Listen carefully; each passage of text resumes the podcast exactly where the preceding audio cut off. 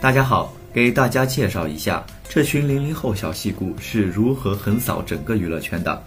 国庆假期的提前结束，没想到是一条爆炸性的告别微博开端。不知道大家是否还沉浸在鹿晗和关晓彤的恋情中？吃瓜群众喜滋滋地看着这群戏精们的各路表演，打广告的、蹭热点的、哭天喊地、路软黑的。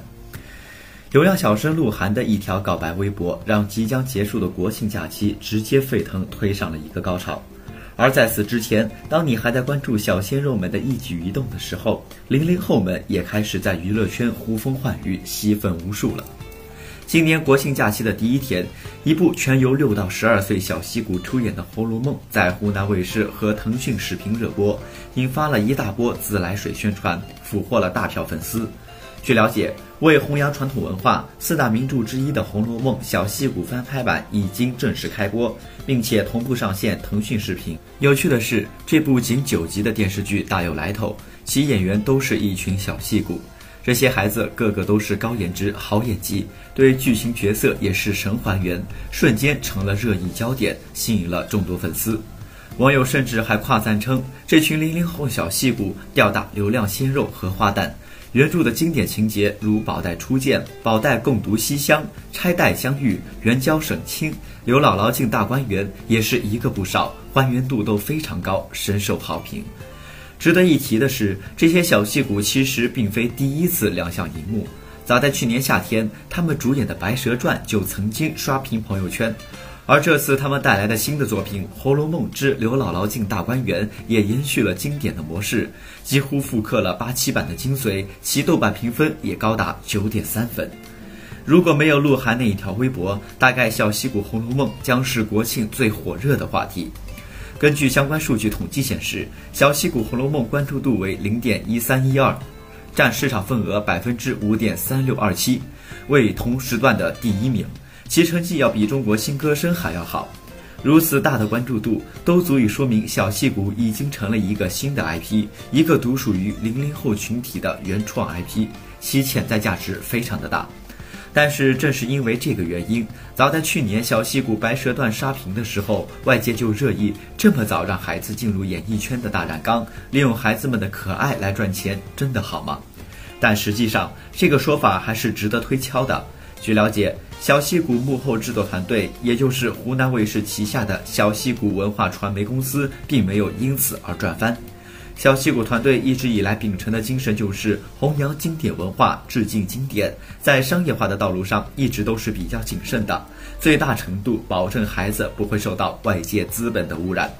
下面就跟随着企业说来一起跟大家介绍一下这群颜值保镖、演技超高的小戏骨团队到底是如何打造出来的。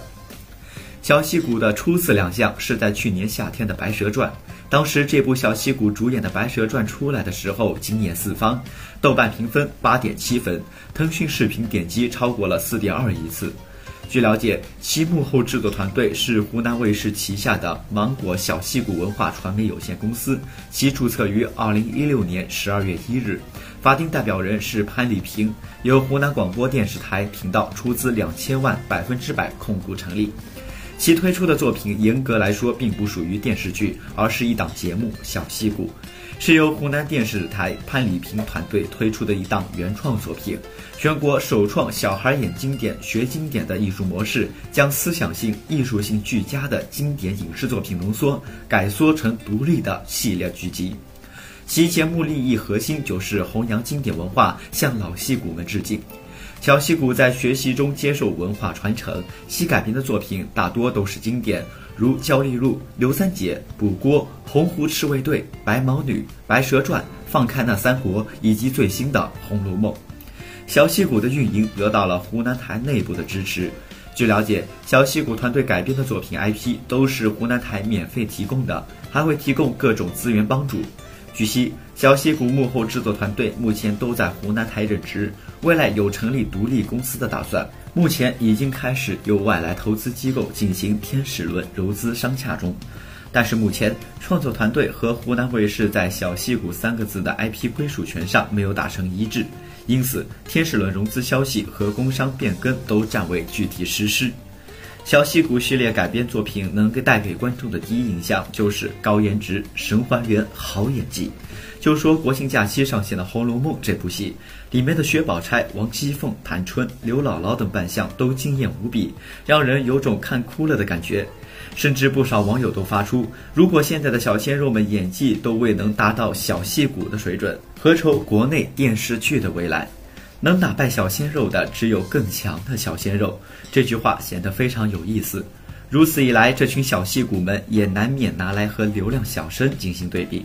众所周知，现在知名一线演员片酬都高得惊人，不少老戏骨和媒体都吐槽过这种现状。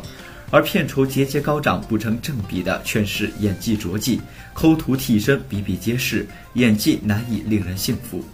令人惊讶的是，小戏骨们的片酬却低得不敢相信，每一集片酬才几百块钱，最多的也一两千块钱，相对比于当下一线演员的片酬不到五千分之一。而成本方面，根据小戏骨团队总导演潘礼平透露表示，早期作品都非常便宜，现在的要求和规格越来越高，比如《三国》这样的都是电影级别的要求。以小戏骨《红楼梦》为例，其制作成本约在两百五至三百万元，平均每集制作成本约三十万左右。对比一下市面上其他电视剧作品，例如《那年花开月正圆》的单集制作成本就高达六百万，低成本高响播。如此看来，岂不是要赚翻？但实际上，这部戏的给的出版版权费并不高。总导演潘礼平也表示，拍摄这些作品的初衷不是为了赚钱，而是为了传承经典。市场效应还只能看保持运作就可以了。其实，在这方面的广告投入就可以看见。一般来说，一档电视节目的如果热播，都应该有不少广告主趋之若鹜。但是，小戏骨版的《红楼梦》并没有任何品牌广告的植入。对此，潘礼平也解释称，湖南卫视并没有想用这档节目赚钱，主要是想打造这个 IP 影响力，所以并不是很在意广告收益。目前为止，可以看到小戏骨系列作品选题都十分严格，相对来说都是很红很正。毕竟都是一群未成年演员，推出的作品首先要起到教育作用，寓教于乐。而随着小戏骨 IP 的火热，团队也希望更上一层楼，走到更多的国际平台上去，围绕着小戏骨打造一个产品，并不是一个 IP。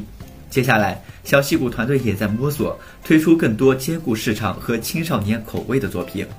据了解，小戏骨团队曾经接触过周星驰，希望改编《大话西游》以及《美人鱼》等作品，但是最终因为不合适改编以及其他原因没有达成合作。类似的还有《射雕英雄传》，它是因为版权问题。这些都表明着，近些来依靠流量明星加大 IP 制作的电影电视剧，其已经达到的效果越来越差，观众也越来越不买账。这对于投资者来说，也是敲响了一个警钟。而从行业的未来发展看，影视剧作品也是一样需要匠心精神，用真正的精品来赢得市场和观众。